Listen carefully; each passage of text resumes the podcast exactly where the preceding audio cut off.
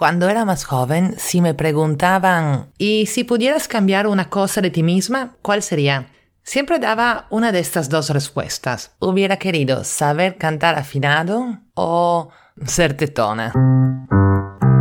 Bueno, nunca me lo preguntaron en una entrevista de trabajo, sino obviamente la dos no lo hubiera dicho. En verdad igual hace años que nadie me pregunta eso. Ya no sabría qué cambiaría ahora. Fácil, quisiera ser más inteligente, no sé.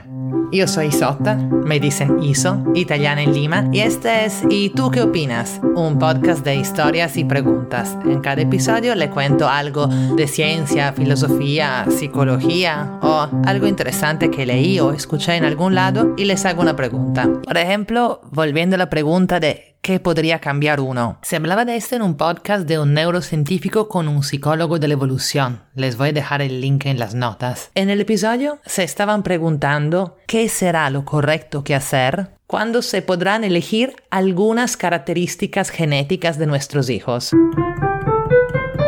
porque algunas características de la personalidad son por lo menos parcialmente genéticas. Por ejemplo, los cinco grandes rasgos de la personalidad que se estudian en psicología, extraversión, amabilidad, responsabilidad, neuroticismo y apertura a las novedades, de los que les hablé en el episodio 48, según los estudios son entre 40 y 60% heredables. O sea, significaría que derivan el 40 o 60% de los genes y el resto del ambiente donde uno crece, las cosas que le pasan en la vida, etc. Y lo mismo aplica por algunos aspectos de la inteligencia, que bueno, obviamente es un tema complejísimo la inteligencia humana, ¿no? Pero se ha demostrado que algunos aspectos de ella tienen componentes genéticos. O sea, no que los genes lo determinen todos, pero la presencia de algunos de ellos está correlada con algunas de nuestras características psicológicas y no solo física, que ya se sabía.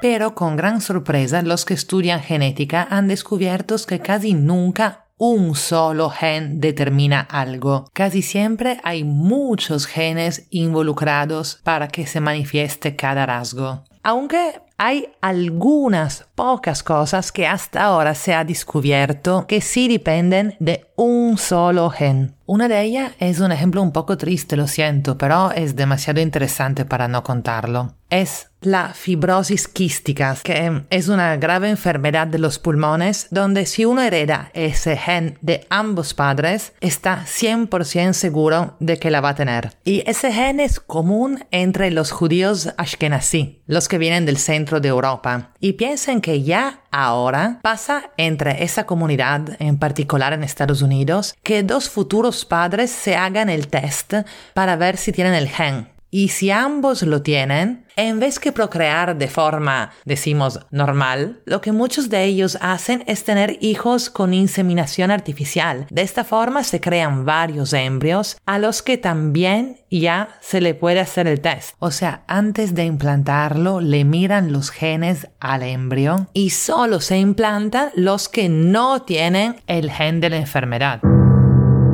Se escucha raro, ¿no? Casi como que fuera eugenética.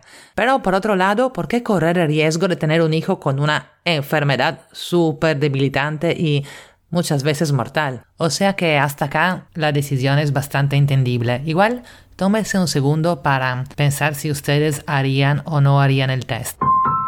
Ok, pensado, Ahora el dilema se vuelve más complejo porque en algún momento vendrá la era en la que habrá un menú de características entre las cuales los padres, o por lo menos los padres ricos, podrán elegir.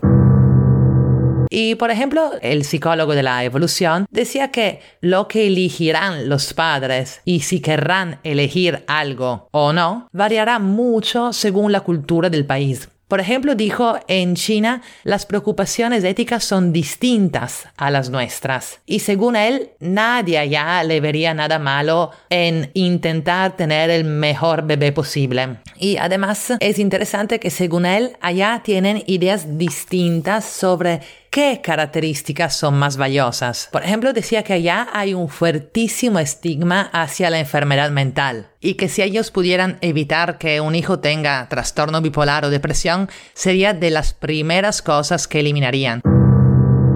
El problema es que, por ejemplo, ya se ha demostrado que el trastorno bipolar es muy vinculado a la creatividad, así que terminarían eliminando mucho potencial creativo de su sociedad. Ahora, la verdad me sorprendió que describieran ese tipo de prejuicios como solo una característica de la cultura china, porque desafortunadamente yo he visto que son fuertísimos acá también y en Italia también. Pero intenté averiguar en internet y sí varias fuentes dicen que en China el estigma hacia la enfermedad mental es aún más alto que en Occidente, aunque haya disminuido un poco con el COVID. Igual sería interesante tener una investigación que analice cómo cambia eso en varias culturas pero no he encontrado nada así. Lo que sí he encontrado, que creo que ya, ya todos lo saben, es que sí, en China, en 2018, nacieron las primeras gemelas genéticamente modificadas.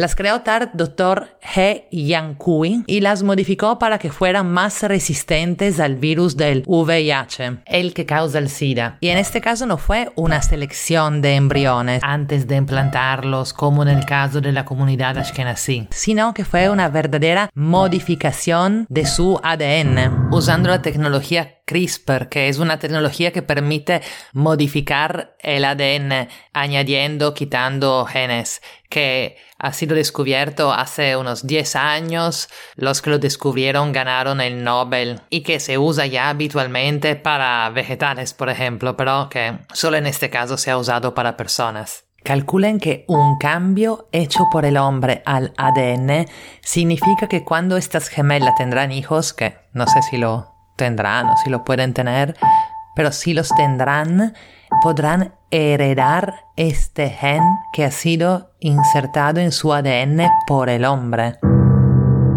O sea, era un gen humano, ¿eh? No es que fuera el gen de un insecto como hacen con las plantas para volverlas más resistentes, pero igual es un gen que ninguno de los dos padres tenía. Y al comienzo las autoridades chinas lo apoyaron, pero cuando se dieron cuenta que el resto del mundo estaba escandalizado, lo pusieron preso. Igual, después de tres años de preso, el doctor ya está libre y está trabajando en un laboratorio.